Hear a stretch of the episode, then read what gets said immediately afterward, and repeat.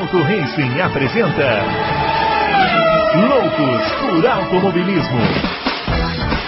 Informações, entrevistas, debates, tudo para você ficar por dentro do mundo do esporte a motor. Loucos por Automobilismo está entrando no ar. Loucos por Automobilismo número 97 chegando aqui, eu, Adalto, com seu podcast favorito. A gente não veio essa semana ainda, é, não fizemos aqui a gravação tradicional na terça-feira, porque o, o Adalto tinha uns compromissos e tal, mas estamos aqui hoje, vamos responder as perguntas aí dos nossos queridos ouvintes e confrades. É. Né? Temos aqui algumas perguntas. E vamos lá, né, Adalto? Sem perder tempo, né? Sem perder tempo, sem perder tempo. Tivemos hoje notícias de Marte, né? É. Tivemos hoje notícias de Marte, que Parece que inclusive vão, vão, vão soltar uma, uma sonda que vai estar tá indo para lá, chegou lá, não entendi bem ainda. Aham. Uhum. E tivemos notícias de Marte. Que tá tudo, é, pois é. Né? Tá tudo bem, né? É o, é o Fábio Campos, né? Mandou um áudio pra gente. Aparentemente ele está vivo, né? É, não dá para garantir. Então, se você, se você, ao contrário de mim, está sentindo falta do Fábio Campos, ele já está próximo de, de, de, de retornar aqui ao, isso. ao nosso convívio é, bissemanário, né? Que agora a gente faz aqui duas vezes por semana. E, mas está tudo bem com, para quem pergunta, está tudo bem com o Fábio Campos, viu? É, é aquilo que eu expliquei, né? Ele só está praticando isolamento social, que é uma coisa que ele já faz há muitos anos, né? Muito antes de ser moda, né? Então ele está aí. É. E o, bom, vamos. é um cara à frente do tempo, né? À frente do tempo, sempre. sempre à frente do tempo. Bom, a gente, os nossos twitters, né, eu sou arroba brunoaleixo80, o Adalto é o arroba Adalto Reis, e o Fábio, que estará aqui provavelmente na semana que vem, é o arroba campusfb, siga a gente lá, e vamos começar logo a fazer essas perguntas, para não perdermos tempo. Primeira pergunta de hoje, o Rainer Patrick Pontes, quer saber quando seria possível fazer um programa é, falando sobre o estilo de pilotagem dos grandes nomes do automobilismo, em especial os pilotos de Fórmula 1. Será que daria pano para manga? Ô, oh, Runner, aqui tudo dá pano para manga. Ah, vamos fazer um programa sobre pernilongos no verão, dá pano para manga. A gente fica aqui horas falando e tal. Então, tá anotada a sugestão e a gente a gente faz, né, Adalto? Eu não, não vou prometer para o ouvinte que a gente vai fazer mais especiais agora, não, porque começaram a surgir as notícias, né, Adalto? Então é. agora começam os carros a ser lançados, a McLaren já foi lançada, tem muita coisa de transmissão, GP do Brasil, a gente tem que dar notícia. Então não sei se a gente vai conseguir fazer um especial, um, uma hora dedicada para especiais, mas é, a gente tem aquele período de férias da Fórmula 1 entre julho e agosto, tem o, o, início do ano que vem, né? Então essas pautas ficam guardadas aí, a gente faz. Sabe o que ajudaria, Rainer? É você, uma, assim, é, é, escreve o nome de uns três, quatro pilotos que você gostaria que a gente analisasse uh, o estilo deles, a tocada deles. Isso ajudaria, porque é, grandes nomes do automobilismo tem tantos, né? Que, e muitos deles a gente também não viu.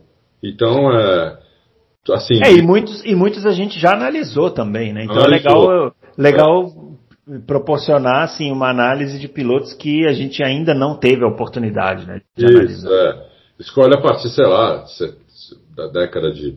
Eu, eu poderia falar desde, desde a década de 70, mas sei lá, a maioria não, né? A maioria ia, acho que ia gostar a partir da década de 80. Tanto faz, você, você que sabe. A gente faz com prazer. Muito bem. O Igor Árabe pergunta: na opinião de vocês, houve algo de errado? O que houve de errado com o GP da Coreia do Sul? Por que durou tão pouco tempo? Bom, para primeiro que a pista era uma porcaria, né, Adalto? Então, então, eu sou. Primeiro que Igor Árabe, o discursador. O discursador. É, não é qualquer um, né? Não é qualquer Igor Árabe. É, é. O discursador. Grande Igor. É, olha, eu, diferente da grande maioria, talvez quase da totalidade das pessoas que não gostavam daquela pista, eu gostava. Sério? Você gostava é. daquela pista? Eu gostava, eu gostava. Não achava aquela pista bem ruim? É, eu gostava daquela pista. Inclusive, Mas você está sendo incoerente, porque o senhor fala que, ah, eu gosto de pista que tem, ondul... é, tem desnível. Aquela pista era quase plana, pô. Ela era quase plana, exatamente. Então, ah. Mas por alguma razão, eu estudo, não sei, quando, quando foi ter o primeiro GP da Coreia, é, eu estudei a pista. E depois da corrida, eu estudei mais ainda a pista. Hum. Aconteceram algumas coisas lá, temos pilotos que não andaram bem, que eu esperava que andassem, outros que andaram bem, que eu não esperava. O Hulk andou muito bem lá, o Hulk, se eu não me engano, estava de Sauber, andou bem pra caramba. É, e eu estudei muito aquela pista. Coloquei ela na, na, na, aumentei o tamanho, coloquei. E eu acabei gostando daquela pista pra caramba. Assim, principalmente me imaginando guiando nela, entendeu? Uhum. É, mas eu sei que eu sou exceção nesse caso, que você é a torcida do Corinthians, do Flamengo, mais a, do Atlético, do Cruzeiro, do Inter. Ah, bom. É, é não gostam da pista. Né? É, eu, eu, teve uma corrida lá que foi muito divertida, né, que foi a primeira, né, que choveu é, e a pista ainda estava meio, é, não tinha acabado ainda, né, eles, é. eles não tinham terminado de fazer a pista. Parece até um certo país que é. faz as coisas de um jeito meio avacalhado, né, não sei se é. vocês conhecem, começa com B, fica na América do Sul, mas lá eles também não terminaram de construir a pista. É, e, a e, e, aí os caras encheu de lama e os caras foram pra pista, os carros terminaram a corrida tudo sujo, o Weber rodou, bateu, veio, tomou do Rosberg, bateu nele depois. É, é. A saída do box estava errada, porque saída do box errada, perigosíssima, né? Perigosíssima. Então, mas não deu certo, Igor, porque para a Fórmula 1 dar certo em algum país, precisa de várias coisas várias coisas é, somadas. Né? Uma delas, a é, principal, é o público gostar de corrida, gostar de Fórmula 1. Né? Como a Coreia é um país que não tem nenhuma tradição no automobilismo, é, eu, eu, e a Fórmula 1 é cara para pagar, né? a taxa da corrida é muito cara. Né? Eu tenho uma ideia, aqui no Brasil, fecharam aí 20 milhões de dólares, é um, é uma das mais baratas, se não for a mais barata de todas. Então você imagina é, o cara gastar essa grana, né? Todo ano tem que encher arquibancada, tem que, tem que dar audiência na TV. E, e, e é, dar audiência na TV dá porque passa no mundo inteiro, mas para o promotor, por exemplo, da corrida, tem que encher arquibancada, entendeu? E senão ele vai perder dinheiro. E ainda é, o preço não é barato, né? Não, não adianta encher arquibancada vendendo que nem a China fez nos primeiros, acho que quase 10 anos, que a China dava, dava os ingressos de graça, dava ingresso para a escola, fazia, né? Eles ficaram investindo 10 anos, tendo prejuízo lá 10 anos. Com, uhum. Não sei nem se hoje já dá lucro, mas eu sei que dava muito prejuízo a corrida na, lá na China, porque lá eles também não tinham nenhuma é, tradição de automobilismo, nada, a pista era longe. Hoje, hoje a cidade você reparou nisso? Hum. Bruno? Pega as primeiras. Pega, pega as imagens das primeiras corridas no YouTube na GP da China é, e compara com, com, as, com a dos últimos anos. Nos primeiros anos, você não via nada, só tinha a pista. De repente uhum. começa a aparecer prédio, no, assim, lá longe, e nos últimos anos a pista já era rodeada de prédios, a cidade já chegou lá. Foi crescendo, né? A cidade é, chegando. Interlagos, né? Parece é verdade. É mais ou menos o que aconteceu com Interlagos. Está cheio de prédios, a cidade chegou hoje. Hoje, a minha impressão é que o circuito está no meio da cidade. É.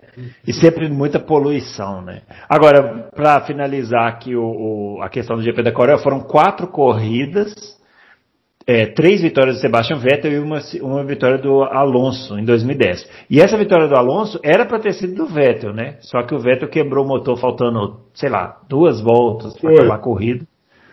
E aí o Alonso foi lá e ganhou. Senão seriam, seriam, seriam, seriam quatro vitórias em quatro corridas do Sebastian Vettel, né? Exatamente os anos em que o Vettel foi campeão. É. Tinha aquele super carro lá da Red Bull. Bom, o André Aires, quantas fichas cada um de vocês coloca em cada piloto para ser campeão? Hamilton, Verstappen e Bottas. Tem dez fichas cada um. Ó. Oh. E aí, Adalto? Eu coloco eu coloco 5 no Hamilton, 3 no Verstappen e 2 no Bottas. Eu coloco 3 no, eu coloco 7 no Hamilton e, 3 no Verstappen e 0 no Bottas. O, vamos lá, Sink ah. Header.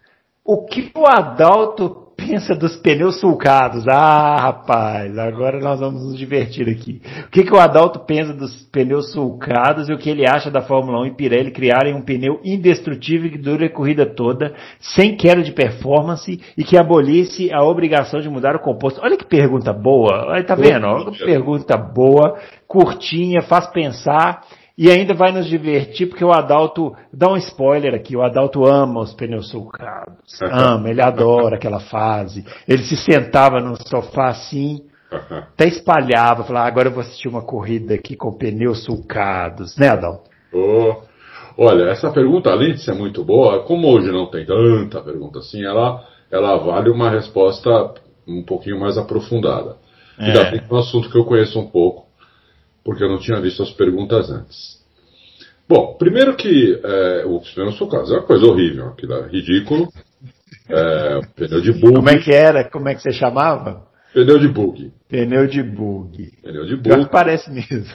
É, uma coisa ridícula mesmo. É, e muito prejudicial ao espetáculo. Vou explicar por quê. O, o, o, a Fórmula 1, assim como quase todos, todos os carros de corrida, mas especificamente a Fórmula 1, ela tem dois tipos de aderência. Ela tem aderência mecânica e tem aderência aerodinâmica. A aderência mecânica ela vem da suspensão e pneus, né? que faz é, a, o pneu da Fórmula 1 faz parte da suspensão. Né? Então, quando você troca um pneu, muda a suspensão do carro. Quando eles trocaram agora para por exemplo, a aro 18, eles vão ter que alterar completamente a suspensão. Porque a suspensão, diferente de um carro de rua, que muda pouco, né, o carro, ele muda, eu sinto isso muito, mas isso é só para quem gosta muito, quem gosta de andar rápido, quem gosta de fazer, por exemplo, track day, que vai ou pegar a estrada e acelerar em curva, tudo, que vai reparar. Repara porque muda muito mesmo. Mas na Fórmula 1 muda demais, porque o pneu faz parte, da, é um componente da suspensão. É, quando, você, quando você aumenta a aderência mecânica do carro, você melhora a corrida. Quando você aumenta a, a aderência aerodinâmica do carro, você piora a corrida. Por quê? Porque a aderência mecânica, o piloto ele sente essa, essa aderência mecânica. Ele sente o carro escapando um pouquinho, ele sente o limite do pneu. E ele tem como corrigir. A aderência aerodinâmica, quando você perde ela, é, até porque primeiro vem a mecânica e depois vem a aerodinâmica, né? É, digamos que você comece no zero, está tá com zero de aderência. Você começa a ter aderência mecânica e depois começa a aderência aerodinâmica. Né? Porque a aerodinâmica do, do Fórmula 1 não pode, não pode fazer efeito com o carro muito devagar. Senão, senão ela está errada, senão ela está ela tá tendo muito arrasto. Uhum. Então a, a, a, aerodinâmica do Fórmula 1 ela começa a fazer efeito mesmo a 120, 140, é, num carro bom de, de aerodinâmica, 100, 140 por hora mais ou menos, ela começa a fazer efeito. Né? Uh, abaixo disso é mais uma questão de aderência mecânica, não, não aerodinâmica. Quando o piloto ultrapassa o limite da aderência aerodinâmica, ele perde o carro. Ele não traz mais o carro de volta. Entendeu? Então, uhum. o piloto vai no limite da aderência mecânica, ela termina, mas ele, o piloto sabe que o, o carro ainda, ainda pode ir mais que aquilo, por causa da aderência aerodinâmica. Só que se ele, esse mais que aquilo é pouca coisa, não é, não é muita coisa. Porque o, o, a aderência uh, mecânica ela está fazendo efeito ainda. Por exemplo, você pega uma parabólica de Monza, que os caras contornam a 200 e cacetada, 240. Você tem as duas aderências. Tem a, você tem a, a, a aderência mecânica, os pneus, a suspensão, que estão fazendo o trabalho deles para o carro conseguir.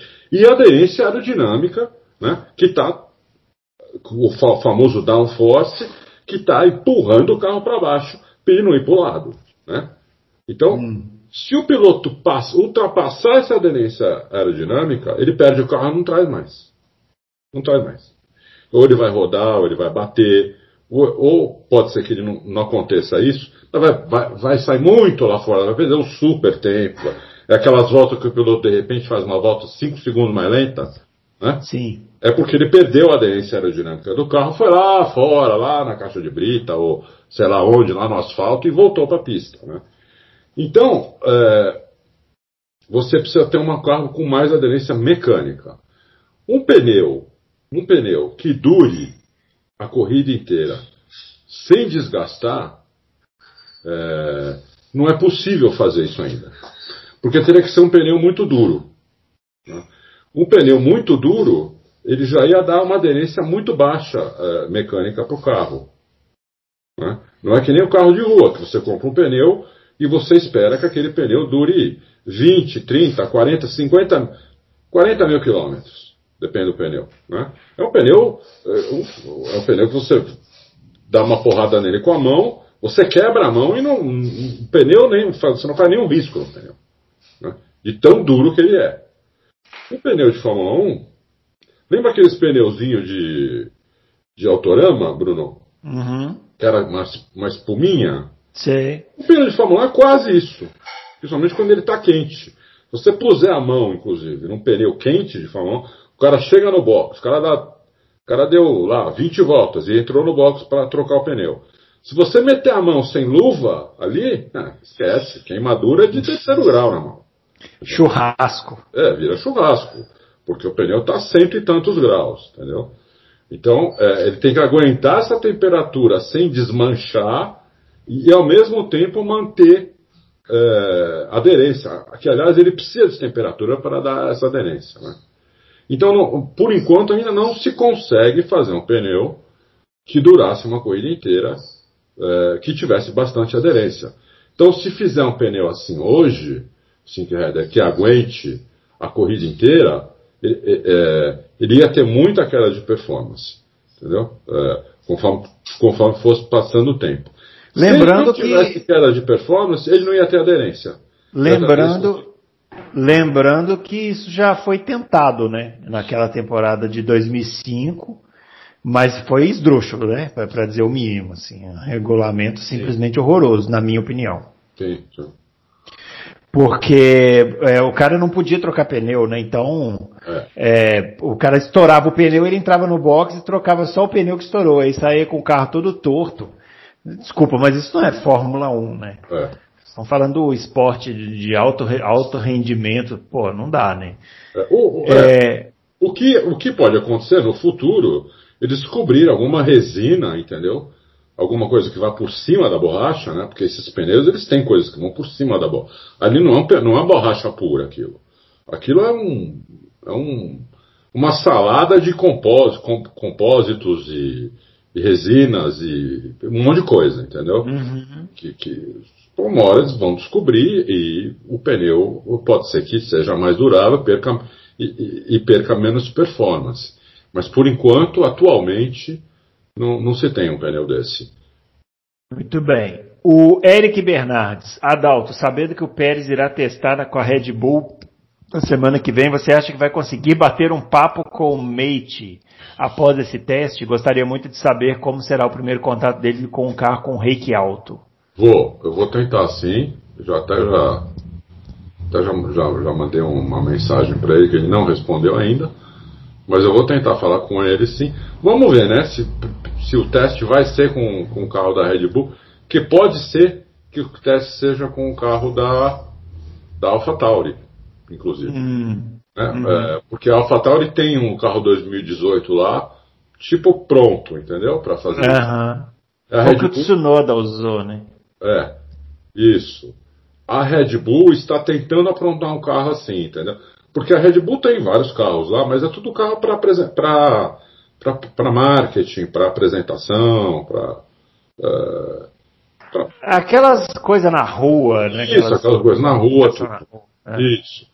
O, o, um teste realmente que surte, que surta efeito tem que ser um carro de 2018, mas pronto para a corrida, entendeu? Um carro que esteja com a potência máxima, tudo funcionando, tenha peça sobressalente, é, tudo o, o, pneu de dois, se bem que o pneu nesse caso é, seria um pneu da Pirelli é, de, de, de, teste. De qualquer maneira, é, esse pneu da Pirelli de teste é usado foi usado outras vezes pela Red Bull, por outras equipes, ele tem referência também, entendeu? Então uhum. não é um pneu, assim, não é um pneu X, que, pô, uhum. o cara foi 5 segundos mais lento, você fala, pô, não dá para saber se ele foi 5 segundos mais lento por causa do pneu, ou porque ele é 5 segundos mais lento, entendeu? Não é. é. não é esse, não é esse o caso. Eles, têm, eles sabem lá que tem um delta nesse pneu que, a, que eles podem usar para fazer esses 200 quilômetros. Então, se ele ficar dentro desse delta, é, o tempo dele é completamente válido. Eles, eles, é, eles é, subtraem um, um, um tempo do, do, considerando o pneu de corrida. Muito bem. Jefferson Martins, gostaria de saber, gostaria de, ah, gostaria de agradecer o especial de motores, está elogiando aqui aquele especial que a gente fez. É, qual o impacto do limite orçamentário e da restrição de túnel de vento, de acordo com a posição do ano anterior, nas equipes de ponta já em 2021? E qual o impacto previsto para 2022? Então, o, o impacto é o seguinte, né? A, a, conforme quem vai poder usar mais túnel de vento é a Williams, que foi a equipe última colocada no grid. Quem vai poder usar menos túnel de vento é a Mercedes, que foi a, foi a primeira colocada no grid. Uhum. Então, isso evidentemente que tem um impacto, porque o túnel de vento, tudo que você mexe na aerodinâmica do carro, que é uma das coisas mais importantes, nós explicamos já no começo agora do programa, uhum. é, você só consegue testar lá no túnel de vento é a coisa mais próxima que tem da pista. Né? Então, o que vai acontecer é que a Mercedes ela vai ter, ela vai ter muito menos espaço para erro. Porque você leva o carro para o túnel de vento com as peças que você projetou. Né? Chega lá, não é o que você esperava. Você volta para a fábrica, refaz as peças e volta para o túnel de vento. Né? Então, a, a, Williams vai conseguir fazer isso, digamos, cinco vezes a Mercedes vai conseguir fazer isso duas ou três. Uhum. Então, evidentemente, tem um impacto. Qual, qual vai ser, qual o tamanho do impacto é difícil dizer, mas que tem um impacto tem. A Red Bull também vai ter um pouco menos de tempo. E quem vai ter bastante tempo são as últimas três equipes que, do grid que foram a foi a Williams, né, a, a Haas e a outra a Alfa Romeo, né? A Romeo. Essas vão ter um tempo bom de, de turno de vento. As outras já começam a sofrer restrição e a Mercedes é a que sofre mais restrição de todas. Muito bem. Mauro Borgesan, esse ano Ferrari, Mercedes e Red Bull terão que se reinventar em seus modos operandi. É. E na teoria serão as que mais sofrerão para, seus orçamentos estejam, para que seus orçamentos estejam dentro do teto de gastos. Como será o controle e fiscalização da FIA sobre as equipes a respeito do teto de gastos? É, ele o, mesma, a mesma coisa que a pergunta do Jefferson sobre o limite de orçamento, a restrição do turno de vento, né, é, vale aqui essa mesma resposta, vale. As equipes que gastavam, só que aqui é um pouco diferente. Né? Ferrari, Mercedes e Red Bull, elas tinham um orçamento quase que livre. Quase que livre. Né? Evidentemente não é livre, assim, eles não, não, não, não vão gastar um bilhão de dólares no ano, porque não, não tem. Mas assim, eles estavam gastando 400 milhões, 450 milhões, 350 milhões, e agora eles vão ter que gastar 145 milhões. É muita diferença. Esse é valor aí está incluído o salário do piloto ou não? Não. Ah. Não está incluído em nenhuma equipe. Não está incluído salário do piloto, salário dos três, de três pessoas da equipe, das três pessoas que ganham mais, é, e viagens e, e, ações de marketing. Isso não está incluído.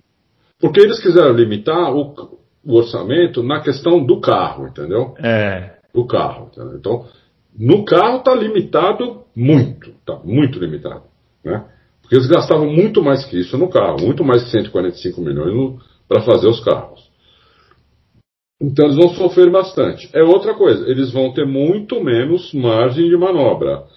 Então, por exemplo, o cara da Mercedes falou: uma das coisas que nós temos que fazer, que a gente, graças a Deus, tem conseguido fazer, é o carro já sair bom de cara. O carro já ir para a primeira corrida campeão. Né? Coisa que a Red Bull tem muita dificuldade, né? É, exatamente. É, talvez seja o grande calcanhar aí da Red Bull. É, né? o grande calcanhar de Aquiles. A Red Bull vai melhorando, vai melhorando durante o ano. E agora a Red Bull vai ter dificuldade em melhorar muito durante o ano. Então a Red Bull vai ter que começar com um carro bom já, entendeu? Porque tem pouca margem de manobra durante o ano para você melhorar o carro. Você vai ter pouca grana para gastar para melhorar o carro. Né? Porque aí, de uhum. novo, né? o carro está ruim, é a asa. É asa traseira junto com o difusor. Então faz um. Desenha lá uma asa traseira nova, um difusor novo. Então tem o custo do desenho, tem o custo da fabricação, vai no túnel de vento. Não deu certo. E, e agora? Estamos perto do limite de orçamento. Entendeu? Então, já era. Já era, entendeu? Então eles têm que fazer um negócio. Eles têm que ser muito precisos, eles têm que ser bem precisos mesmo. As equipes menores, elas não vão sofrer porque elas gastavam até menos que isso. Né? A Williams e a Haas estavam correndo com um orçamento abaixo de 100 milhões. Uhum. Alfa Romeo, acho que era 100. Né? É, Alfa Tauri, 120. Então, elas não vão sofrer muito com isso.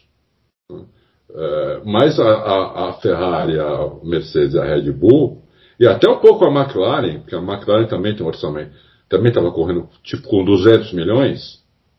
É, essas equipes, e a Renault também, com 200, 250 milhões, essas equipes vão ter que é, ser mais precisas, ter que sair com um carro bom de cara, porque senão uhum. elas vão ter dificuldade em melhorar o carro. Muito bem. Marcelo BP, sobre o congelamento de motores anunciado na semana passada, ali que a Fórmula 1 vai adotar um combustível de nova especificação para 2022. A Red Bull vai ter condições técnico-financeiras para adaptar sozinha a UP Honda congelada a esse novo combustível? É. Então, boa pergunta, né? A Red Bull está montando aí uma, uma, uma outra empresa, né? Que eles estão chamando de Red Bull Powertrain. É uma, uhum. Na verdade, é uma super oficina que eles estão fazendo. é uma oficina mecânica. Isso. Oficina mecânica turbinada. Isso. Eles vão pegar as instalações que lá da Honda, que a Honda tinha na Inglaterra, ali pertinho, inclusive, da Red Bull. É, eles vão assumir aquilo. Ali não se construía motor. O, o, o, o japonês, a Honda, construiu um motor no Japão. Né? Mas ali montava motor, desmontava motor, trocava peça, fazia essas coisas. Então a Red Bull vai ter condição de fazer esse tipo de coisa. Né? Desmontar o motor, descobrir, tentar descobrir onde está o problema, montar de volta. Eles vão contratar a maioria do pessoal que já estava lá, né? é, nessa fábrica da Honda, uhum. e mais algumas pessoas é, de fora que trabalham na fábrica deles e de fora que não estavam é, trabalhando com a Red Bull. Tem, tem, até uma especulação daquele Andy Cowell, que foi o mago depois, né? Da, eu acho que não, acho que não vão contratá-lo. É, até porque aquele cara, é, não, não, sei o que ele faria no motor já pronto. Né? É, não sei o que ele faria no motor já pronto. Porque aquele cara ele projetou os motores da Mercedes. Né? Então, uhum. que, que, são motores é, Agora a Honda imitou, né, a partir de 2009, 2019, o motor de 2020 da Honda, assim, a arquitetura que a gente consegue ver, arquitetura visual é muito parecida com a da Mercedes, mas lá dentro do motor ninguém sabe. Ninguém, ninguém sabe como é. Uhum. é disse, disse, é, falam que a câmara de combustão do, do motor Mercedes tem uma pré-câmara de combustão que é uma coisa espetacular. Né? Uma coisa espetacular. Não se sabe se os outros têm isso. Né? Se, vão, se conseguiriam fazer isso. Uhum. Uma coisa que pode ser feita, que não está no regulamento. Que não pode ser feita. Entendeu? O que está no regulamento, por exemplo, é que só, você só pode ter uma vela de ignição por cilindro. Então, como é que você vai gerar faísca na pré-câmera e na câmera com uma vela só? Aí que está o segredo. Hum. Entendeu? Como é que faz isso? Hum. Eu não tenho a menor ideia como faz isso. Né? Mas parece que a Mercedes descobriu uma maneira de fazer. Então, é, esse é um dos segredos do motor, inclusive. Então, é, eu não sei como é que a, que a Red Bull vai, é, vai fazer em relação a isso. Ela vai, ela vai conseguir desmontar o motor, montar o que quebrar, ela vai conseguir, provavelmente, ela vai conseguir consertar. Agora, essa mudança do, do, regulamento do, do, do combustível é, vai ser gradual, né? Eles vão colocar. É, é, como, como existe hoje, né? Tem um, tem um diesel aí que é diesel puro e tem um que é, eu acho que 80%, o resto é. O resto é biodiesel, não é? Ah, diesel tem um monte de classificação, não entendo nada. É, então. É, eles vão começar devagar. Então, o, a primeira alteração que vai ter no motor é para usar um combustível que tem uma parte dele, uma parte desse combustível, que é, não emite carbono. Eu acho que vão começar com, com 15% ou 20%, né? que vai precisar de uma alteração no motor, não tão profunda assim. Por, quê? Por que, que eu estou falando que não é tão profunda essa alteração? Porque nos carros de rua essa alteração foi muito pequena para usar uhum. esse combustível, entendeu? Então na Fórmula 1 imagino que a alteração seja pequena. Imagino que a Red Bull vai conseguir fazer essa alteração, até porque eles forçaram tanto a barra para continuar usando os motores Honda, sabendo que ia ter essa primeira alteração e depois vai ter mais uma, eles, eles já estavam sabendo disso, mesmo assim forçaram tanto a barra para continuar com os motores Honda, que a lógica nos diz que eles vão ter condição de fazer essas alterações, né? Uhum. Se eles não tiverem, não adianta chorar depois. É. É, a Red Bull deve ter já um esquema pronto, porque é o que você falou, né? Se eles insistiram tanto, eles já deviam saber que Lógico. quais seriam as, as exigências e, e o que, que, eles teriam que fazer para evoluir. No final das contas, eles foram o que mais ganharam aí com essa história, né? É. Bom, teve, o Márcio... Até que eles ameaçaram sair fora, fora da Fórmula 1 se a se o pessoal não topasse esse congelamento. Boato esse que o Mate desmentiu para mim, tá? Hum. Isso aí é invenção, que eu saiba, é invenção da imprensa. Não... É, até, até porque ameaçar sair da Fórmula 1 é a especialidade da Ferrari, né? Não é. vem a Red Bull querer se meter a louca aqui. Ó, Márcio Taki. É, já que essa época de especulações queria propor um exercício, pular para 2022 e prevê as duplas de pilotos para algumas equipes em 2022. Ô Márcio Tá, você tá brincando, né? A gente não sabe vai ser 2021. Ó, ele mandou as dele. Alpha Tauri, Tsunoda e Albon, Red Bull, Gasly, Pérez, Mercedes, Max Verstappen e George Russell, Alpine, Alonso Ocon ou Bottas? e vocês? Eu sei lá, pô, eu não vou responder essa pergunta, eu não tenho a menor ideia o que vai acontecer em 2022. Se nem se a gente vai chegar vivo até lá. É, olha, Marcelo, eu posso fazer assim, eu posso fazer, eu posso dar um chute aqui, mas tem que ter algumas coisas tem que acontecer. Eu acho que é bem, bem possível uma, uma dupla na, na Mercedes de Verstappen e Russell, bem possível. Se realmente o Hamilton se aposentar no final desse ano. E se a Red Bull não disputar esse campeonato ponto a ponto com a Mercedes, uh, barra, o Verstappen não conseguir disputar esse, esse campeonato ponto a ponto com o Hamilton. Se isso acontecer, se essas duas coisas acontecerem, eu aposto nessa dupla, Max Russell. Porque eu acho que o Toto Wolff se ele perder o melhor piloto da Fórmula 1, ele tem a obrigação de buscar o Verstappen. Na minha, na minha visão, ele tem a obrigação de buscar o Verstappen. E o Russell, na minha visão, também já é favas contadas para 2022. Né? Uhum. O, é, o, Russell vai estar na Mercedes 2022. Tem que ver quem é que vai ser o companheiro dele. Se vai ser o Hamilton, se o Hamilton vai continuar lá, se o Hamilton não vai se aposentar, é, ou se vai ser o Verstappen, se o Hamilton falar fui, obrigado, vou ficar para a história, vou sair por cima, tchau, fui, ganhei oito campeonatos, bati todos os recordes possíveis, virem-se. Aí fica uhum. o Verstappen e o Russell, porque o Toto Wolff tem obrigação de ir atrás do Verstappen. Você não concorda com isso, Bruno? Sim, lógico. É. Obrigação e para nós também, né? É, para nós também, entendeu? Então, para mim, é uma questão quem vai ser o companheiro do Russell.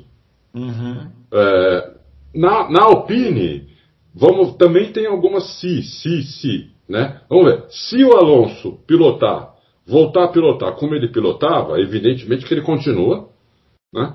É, apesar que o contrato dele já diz que ele continua. Então, quer dizer, o Alonso provavelmente vai estar lá mesmo em 2022. E o Ocon vai depender das, de como for o, o, a performance dele em relação ao Alonso. Se for uma performance que ele fique perto do Alonso, é, muito, é capaz que ele continue.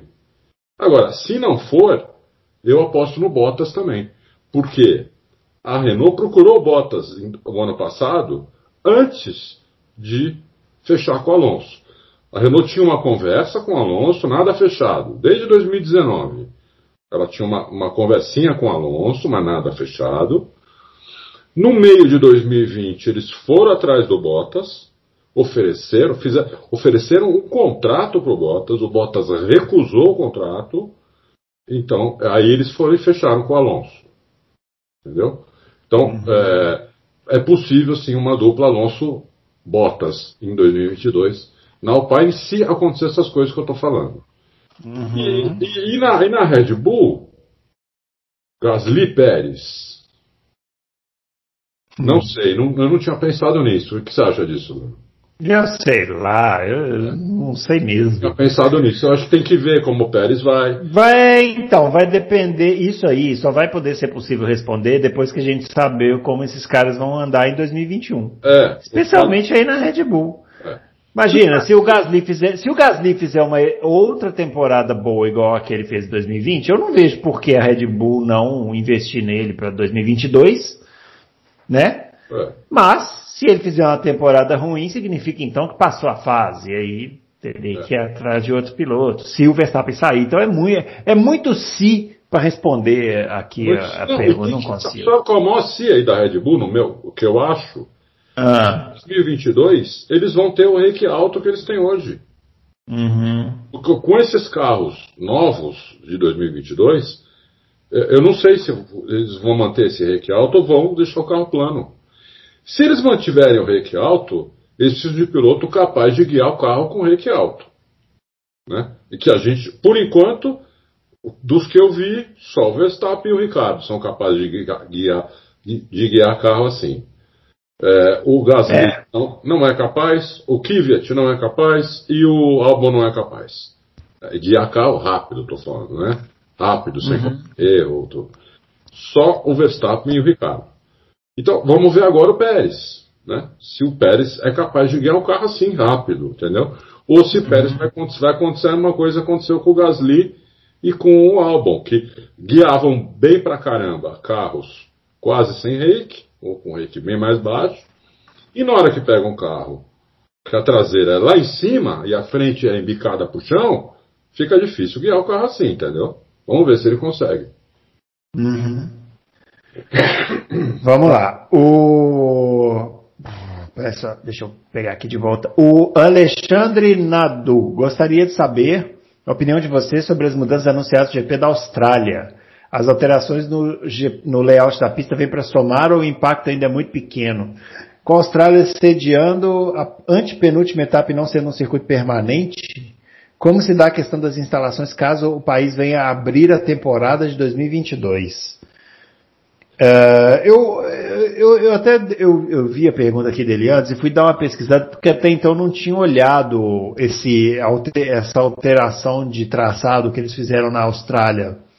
É, não sei se você viu, Adalto, mas parece que vai ficar bem mais veloz, né? Bem mais veloz. Eles, eles comeram uma chicane que. que é, eu não sei as curvas por no, nome na Austrália, mas seria a 1, 2, 3, 4, 5, 6, 7, 8, 9. É, seria a 9, que é uma chicane. Por isso você faz a primeira perna para a direita e a segunda para a esquerda. Essa, essa curva não existe mais, ela virou um retão e vai desembocar naquelas duas curvas velozes lá na frente, né? É. Então é um setor que vai ser feito em altíssima velocidade, né?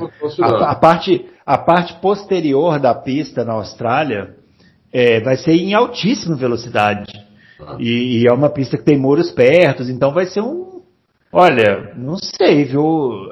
É, vai ser interessante assistir isso aí. Então, é, o que vai acontecer é o seguinte: a, o uma curva que eles queriam que ficasse. Ele tem, tem até um DRS ali, que é antes da curva 13. Uhum. A retinha que tinha antes da curva 13 era muito curta, então o DRS não estava fazendo efeito ali. Uhum, Com essa modificação, o DRS passa a fazer bem mais efeito ali. Sim. Então, é... é... porque vai chegar lá em alta velocidade. alta velocidade. Eu até arrisco dizer que dependendo de onde eles colocarem a abertura do DRS, ele vai fazer, ele vai fazer diferença. Por exemplo, se eles colocarem logo que você sai da, da curva anterior, é, putz, os caras vão chegar numa velocidade altíssima para fazer essa chicane de alta velocidade é, que tem antes da 13, né? É, que eles deram uma, pelo que eu entendi, eles deram uma bridinha também nessa chicane. É, parece que sim. Entendeu? Eles deram uma bridinha nessa para ela ficar menos apertada. Entendeu? Então vai dar, vai, vai dar para fazer a chicane bem mais rápido. É. Eu gostei da alteração. Agora, vamos ver na prática o que acontece. Teoricamente, eu estou vendo a alteração, inclusive agora, estou comparando as duas, estou com uma do lado da outra aqui. É, teoricamente, vai melhorar bem. Vai melhorar bem. Agora, eu achava que ia melhorar bem quando colocaram o DRS ali e não melhorou. Então, vamos ver, na, vamos ver na, na quando chegar na, na, hora H se vai melhorar mesmo se eu, se eu não tô, se eu não tô otimista demais. Olha, vai ficar tão veloz que eu arrisco a dizer que nem precisaria de DRS, viu? Eu poderia é, liberar ser. aí. É. Pode ser, pode ser. É, acho que eles vão fazer esse teste e se vê que ficou muito fácil, talvez até tirem para o ano que vem. Uhum. Agora, o, o Alexandre Adu perguntou também como é que ficaria a abertura da temporada. Sem muito problema lá, viu? É, mantém a estrutura, é, né? Estrutura. Porque, embora não seja um circuito permanente, é um parque permanente, né? É. Então não é que é uma, um circuito de rua, né? Você é. tem que montar tudo, né? Assim, que você tem que desmontar porque senão uma cidade para. Não, não é. é isso que acontece. Não, é dentro do parque. É. é australiano, eu, eles estão dando um exemplo agora. Eu não sei quem está acompanhando a Aberto da Austrália de tênis, mas eu tô, porque eu adoro tênis. Eu uhum. sempre acompanho há muitos anos a Aberto da Austrália, de madruga, fico até 10 horas da manhã assistindo. É, eles os australianos estão dando aula de tudo, cara. Aula de logística, aula hum. sanitária, aula de como fazer um torneio de grandes Slam, aula de como não, não, de como não disseminar o vírus. É impressionante. Impressionante, né? Impressionante. Austrália e Nova Zelândia são é, é. impressionantes. Impressionante, entendeu? Quer dizer. Bate aquela inveja maravilhosa. Nossa, bate mesmo, cara. e olha, essa cidade, mas em, em, alguns, em algum, é, quando, quando acaba um jogo ou quando o jogo dá aqueles três minutos, né, de, de tempo para os uhum. tenistas, eles estão com os drones é, que estão andando dentro da cidade. Uma cidade é maravilhosa, hein? Uhum. Nossa, a cidade é linda, rapaz. Eu não conheço lá, me deu uma vontade de ir para lá um dia. Dia que eu puder, eu vou, porque é, linda a cidade, meu. Linda, uhum. linda, linda. Mas isso aí. Muito bem. Aura Drummer é, pessoal, notícias sobre nossa amada Índia, nosso amado Brasil e nossa odiada TV aberta. Não tem notícia, né, na verdade. A, a, a Indy, a princípio, continua sem transmissão é, para o Brasil, né? É, a princípio, é, apesar que você lê em todo lugar que vai ter a transmissão, mas eles não falam. É, é que a Band, a Band no ano passado, eu não sei se a Band vai transmitir Indy, gente, é, porque a Band acabou de comprar a Fórmula 1, a Band já está com o Stock Car. É. É, a Band tem os caminhões lá, né, da, da Copa Truck. É. Eu não sei se cabe Indy na, na, na, na, programação da Band. Então, sinceramente, eu acho que na Band não vai passar, não. Agora, a Indy no, no, sempre aparece alguém no final e, e, e adquire os direitos, né? É. Então, é, a gente não sabe, mas por enquanto não tem nada confirmado. O Romeu Silva Las Casas, com essas incertezas em relação ao cumprimento do calendário, vocês acham que pistas como Malásia, Coreia do Sul e Indianápolis, entre outras de grau 1, podem tampar, tapar buracos deixados pelas pistas titulares, principalmente de rua? Coreia do Sul, a Adalto já falou aqui que ele é fã. Eu Coreia sou fã, Sul, mas acho que não. A pista deve estar. Não, Coreia do Sul, inclusive, está abandonada a pista, né? É. Acho que não teria nem como. Malásia está ali, tá... provavelmente eles precisariam saber disso no máximo um mês antes. Né? É, tá, a pista está ali, funciona, está tá, tá, tá bem conservada, tem corrida lá de moto, tem. Eu só, eu só acho que esses exemplos aqui que ele deu é que se for para tapar buraco, eles vão tapar buraco com pista na Europa. Também acho. Igual fizeram com Imola, fizeram com Nürburgring, fizeram com é, aquela. Como chama a. da Itália? Que, que você falou que.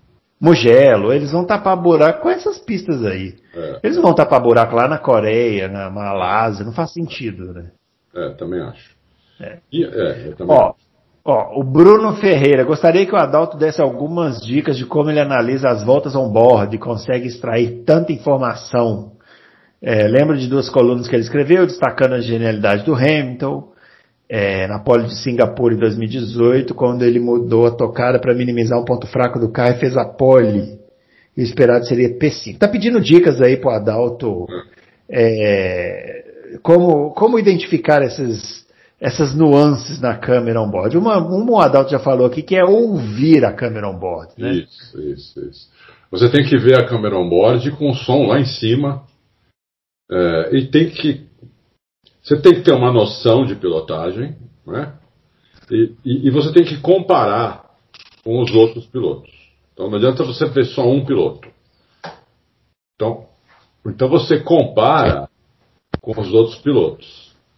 Entendeu? É, aí você vai começar a perceber aonde o cara freia, quanto ele freia, porque ainda mais quando tem aquele gráfico do lado.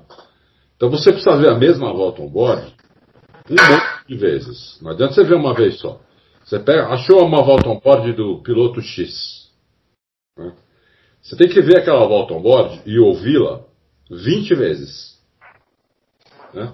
Uhum. E cada vez você tem que prestar atenção numa coisa ou mais atenção numa coisa. O traçado que o cara faz, onde o cara freia, o velocidade de contorno, velocidade de saída, onde o cara muda a marcha, onde o cara não muda a marcha, ele prefere levantar um pouco o pé do que por outra marcha já ter que reduzir em seguida, porque cada vez que você muda de marcha, o carro no começo da marcha seguinte, ele perde um pouco de velocidade. Né? Uhum. Então, então tem muito piloto que por exemplo, num trechinho curto, você faz uma curva, tem uma retinha pequena e já tem outra curva, tem muito piloto que não muda a marcha nesse, nessa retinha e tem uns que mudam. Entendeu? Então tem uns que preferem, eles preferem levantar o pé para o carro ficar no giro máximo durante aquele tempo todo e fazer outra curva sem mudar a marcha, e tem uns que preferem colocar uma outra marcha e já reduzir em seguida. Entendeu? Então, aí você tem que ver se esse cara qual deles perdeu mais tempo fazendo isso? Então, é, é, é isso. E comparar, e comparar com os outros. Então, e, são, são anos, viu, é, Bruno? Você tem que fazer o... isso. É, o, uma coisa interessante é que o, o, Fábio Campos costuma fazer isso. Ele pega e coloca duas ao mesmo tempo, né? Na, na tela dividida e vai vendo isso, isso. a diferença. É. O meu cérebro não consegue acompanhar. Você colocar duas ao mesmo, assim, na mesma tela, você abre dois Abre, abre dois navegadores. Duas janelas, né? E dá o play na hora, é. na hora os dois juntos. Isso, e fica vendo, entendeu? Quer dizer, dá pra, dá pra fazer isso, entendeu? Agora, tem que ver muitas vezes e prestar atenção em tudo, entendeu?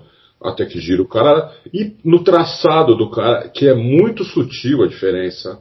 É bem sutil a diferença, né? Como eu já expliquei aqui, tem, tem o traçado clássico, é aquele traçado geométrico, e quase todo mundo faz esse traçado porque teoricamente ele é o traçado mais rápido. Entendeu? Tem, um, tem um traçado que você encurta um pouco a pista, tem um traçado que você freia com a direção mais reta, né? mas você consegue frear mais dentro. Aí você dá uma virada mais brusca no volante quando o carro está quase sem velocidade, né? para você não perder o carro. E você já é, volta o volante rapidinho para acelerar de novo. Uhum. O Verstappen e o Hamilton fazem muito isso. É, às vezes, às vezes eu, eu, eu, eu, vi o Leclerc fazer isso também, mas poucas vezes eu vi ele fazer isso. É, então você tem que. É assim que se analisa, entendeu? E muita, muito tempo. É, é hora quando você está livre. Ah, tem uma noite não tem nada para fazer. Pô, não tem nada. né? A, a, Abre um vinho e vai ver câmera on board. Isso. A mulher vai dormir, não sei o quê. Isso, exato, é. exato. O, o Bruno Ferreira, o, o Adalto falou um negócio certo, tem que ter uma noção de pilotagem. Tem que ter. E, e às vezes, se você não tiver oportunidade, tiver um kart indoor aí nessa cidade, ou sei lá, não, é. não tiver jeito, tem, tem os simuladores, né? Hoje em dia são muito bons e, é. e dá pra, dá pra, dá pra pegar, viu? Tem muito simulador bom aí, dá, dá, pra, dá pra ir pegando mais ou menos como funciona. É, eu não me dou bem muito no simulador, porque o simulador não tem a força G, né? É. Não. Então, na freada, por exemplo, você precisa, você precisa de um ponto de referência. É. Para frear no simulador, você precisa ter um ponto de referência, porque você, como você não vai sentir ela no corpo, né? É, é difícil, muito difícil a freada. Para mim é muito é. difícil. Não, eu, eu acho difícil o miolo de curva. É. Para mim é o mais difícil, porque você não sabe se o carro está no limite, né? Isso é difícil saber. Você, é. você não sente. Você não está sentindo. Mas assim, mas funciona para quem não tem assim muita noção, funciona para saber, né? Quando que sai de traseira, como é que você corrige, funciona bem. Vamos lá, Alamonte, vamos acelerar aqui para dar tempo de responder tudo. É, por qual motivo, na sua opinião, Vettel Adalto, né? Pergunta para Adalto, em qual motivo na sua opinião, o Vettel está se desfazendo daquelas obras de arte. O Vettel está vendendo né, as Ferraris dele. E a outra pergunta dele, o Adalto já respondeu sobre o Pérez da Red Bull. O, o, por que, que o Vettel está desfazendo das Ferrari dele, Adalto? Não sei. Talvez ele tenha entrado nessa do Hamilton, que também se desfez de quase todos os carros dele, só, só ficou com os híbridos e elétricos. Uhum. É, até avião ele vendeu. Não sei, talvez ele esteja entrando nessa. Ou ele já se encheu o saco, tá, quer fazer outras. quer começar a colecionar outro tipo de coisa na vida. Não sei, é difícil saber, né? Também, é, não sei. É difícil saber. Sei que tá vendendo lá. Deve é. aparecer uns Aston Martin lá na, na, na garagem dele, né? É, é. Parece... Parece que ele já vendeu quase todos, né? É. é. Nossa senhora. Se põe essas Imagina. coisas pra vender, gente famosa, quando põe as coisas para vender, vende muito rápido. Não é que nem nós, é. somos meros portais. É, vai, vai nós vendeu. É, você tem que. Você pede, na OLX. Você, pede, você põe na LC, põe no. Aí você pede 5 mil, o cara, não, eu te, pô, te pago mil, entendeu? Pago mil agora e depois um cartão de banana que eu vou vender no mês que vem. Meu, pô, é. não é possível. Ó, vamos lá. Nishan Capuji. Grande Nishan, está perguntando aqui para o Adalto sobre o embrólio da organização do GP do Brasil, quando vai terminar. Será que não é possível organizarmos algo direito, sem, sem negociações suspeitas e obscuras, que abrem margem para todo tipo de gente querer aparecer? Ô Nishan, vou deixar o Adalto responder a sua primeira pergunta. A segunda eu respondo, não, não é possível organizar alguma coisa no Brasil sem negociações obscuras e alguém levando alguma coisa nas costas dos outros. Não é possível. Pode responder, Adalto a primeira pergunta. Mas eu acho que vai terminar logo. Né? O que o juiz pediu ali, na verdade, ele pediu uma carta de fiança. Uhum. Que o juiz pediu. É normal, né? É, para o fundo do Bahrein. O fundo do Bahrein consegue uma carta de fiança, assim, se eles quiserem, em 30 segundos. Uhum. Eles ligam para qualquer banco de primeira linha e falam: nós precisamos de uma carta de fiança de 20 milhões, 5 milhões, 1 bilhão de dólares. E os caras dão os 5 minutos para eles porque o Fundo Soberano do Bahrein é, se não o maior, está entre os três maiores fundos do mundo. Né? Eles têm mais de trilhão de dólares nesses, nesses fundos. Então, quer dizer, eles conseguem muito, muito fácil isso. Eu não vejo. Eu, é só. Eu não sei se. Eles podem ser chatos e falar que não querem dar a carta de fiança, porque a carta de fiança também custa, né? Não, não é uma coisa de graça. É, não é um, não é um, é, não, não é uma caridade, né? Isso, não é uma, não é uma carta de caridade, é uma Exatamente. carta de é. O banco dá, mas cobra. Apesar de se o banco dá sem problema, porque eles têm, assim, um mil vezes mais fundos do que aquilo, dez mil vezes mais fundos do que aquilo, o banco dá a carta, mas olha, custa tanto, entendeu? Uhum. Você quer uma carta de quanto? 100 milhões? Vai custar 2 milhões, entendeu? De dólares. A carta de fiança vai custar 2 milhões de dólares. Entendeu? É isso. Eles podem falar que não querem pagar, não querem, não querem pagar, e, e aí eles. O, o, que vai acontecer é que a prefeitura vai talvez tenha que entrar com recurso uh, dizendo que é um absurdo pedir uma carta de fiança para o Fundo Soberano do Bahrein. Pode ser isso. Ou eles tenham que aumentar o valor lá da empresa que eles, que eles compraram aqui, porque parece que o, o contrato social diz que o, a empresa tem um, um, capital de 120 reais, uma coisa assim. Faz um aumento de capital aí para, sei lá, 10 mil reais, 20 mil reais, pronto. Pode ser que o juiz aceite isso também, entendeu? Então, uhum. eu acho que isso não, isso não é problema. Francamente. Muito bem. O, vamos lá. O Davi Santos quer saber se a UP da Ferrari vai estar à altura ao menos da Renault. Ah. Putz, é uma pergunta difícil. É. Uhum. É, eu acho que sim. Né? Mas é achismo. Eu acho que sim. Não dá para não dá para a gente cravar essa. Uhum. Né? E para finalizar, ah. a Ferrari disse que fez uma. Só queria falar mais uma coisinha na cara de fiança para as pessoas entenderem mais fácil. Quando você vai alugar um apartamento, eles te pedem ou um fiador, uhum. que na, na para que serve o fiador? Se você não pagar, o fiador paga o aluguel, uhum. ou uma carta de fiança de um banco. Sim. No valor de três aluguéis. É isso, é a mesma coisa que é o juiz pediu. É. É.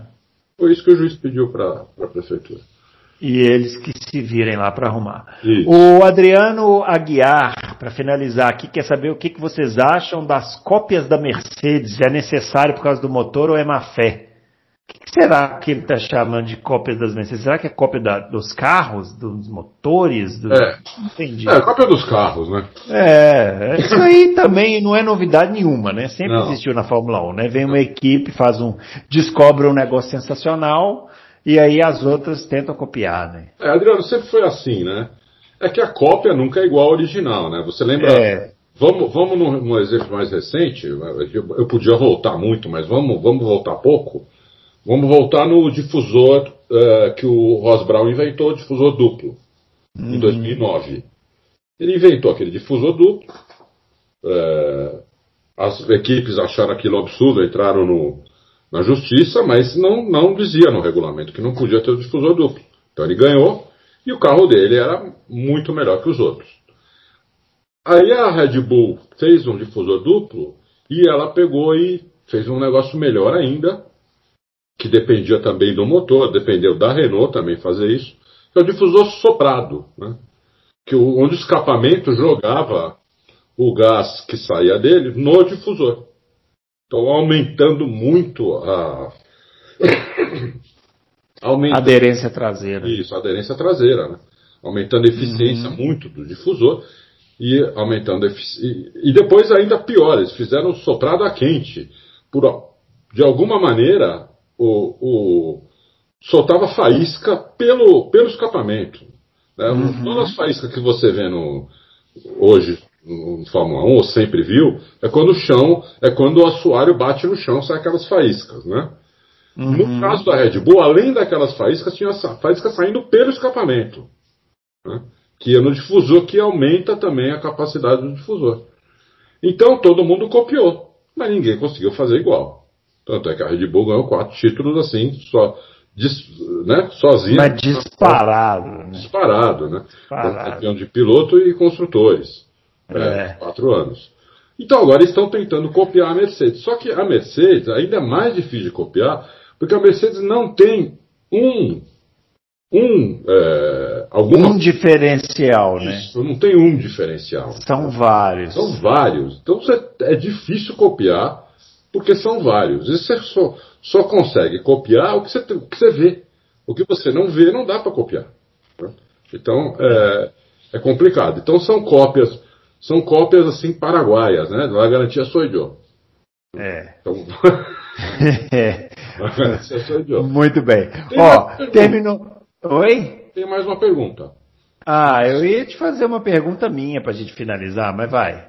Não, você, não, então faz essa, essa do Fernando Paixão e depois faz a sua, pô. Peraí, cadê aqui, Fernando? Porque eu já tinha saído da página. Ah. Ararara, Fernando Paixão, segundo matéria do Gabriel Wacker no site UOL, Liberty havia feito o lançamento do esse Gabriel Vac também, ele escreve cada coisa, mas bom, deixa pra lá. Havia feito o lançamento do serviço F1 TV Pro em Terras Brasílias no dia 9 desse mês. Respondi é... a pergunta, Fernando, no Loucos passado. Vou repetir rapidinho. O pacote para o Brasil está sendo refeito. Não, peraí, você pegou a pergunta já? Ah, o que eu estou lendo aqui, ó. Ah, Você tá. saber do Adalto se poderíamos dar um a respeito, né? Tá, tinha um pacote para a Fórmula 1, ele, esse pacote não estava bom e eles estão refazendo o pacote. Né? Assim que o, o, o, o, pacote estiver pronto, o Auto Racing vai saber, vai publicar e talvez vá até vender. Dependendo de como for o pacote, a gente vai até vender. É, é, é, não é questão só de valores, é questão de valores, é questão de. É, você vai passar todos os treinos, a questão da narração, a questão é, de se vai, se vai ter corridas históricas. Eles são, vão fazer. É, o ideal é que tivesse a narração em vários idiomas, né? A gente pudesse escolher Isso. lá. Isso. Seria o ideal, né? É.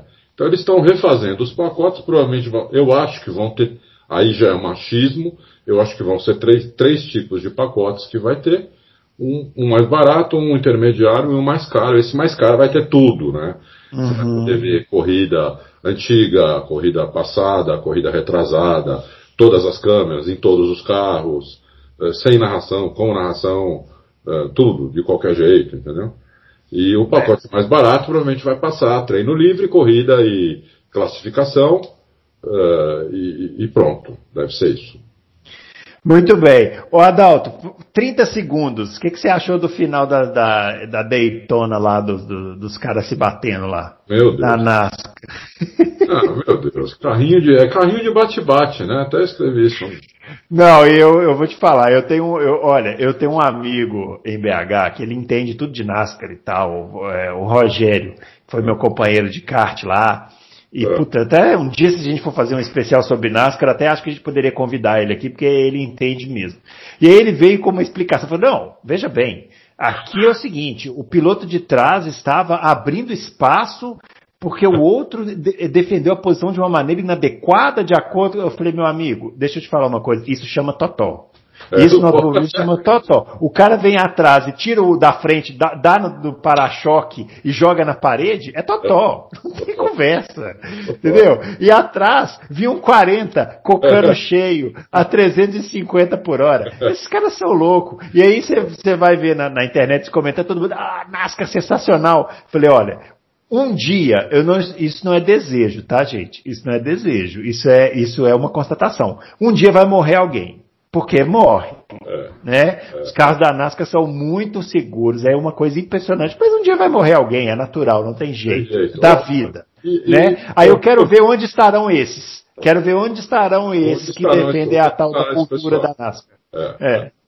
E, e, você viu, no final, na última volta, teve um totó também, quase o cara, o cara conseguiu segurar ali, teve um totó também. É, é, é isso o tempo inteiro, né? É isso. É, é total o tempo todo. O cara, o cara quase tirou o cara que ia ganhar a corrida é. dele. Entendeu? É. Foi por muito pouco. Por muito pouco. Ali, ali foi sorte. Não foi nem perícia do cara, foi sorte. Então é isso. Fica o meu recado aí para você que gosta da NASCAR e defende a cultura da NASCAR. Prepare o seu discurso para o dia que morrer alguém, porque esse dia vai chegar. Bom? Ó, a gente volta na próxima semana com mais um Loucos por Automobilismo, edição 98. Grande abraço para todo mundo e até lá.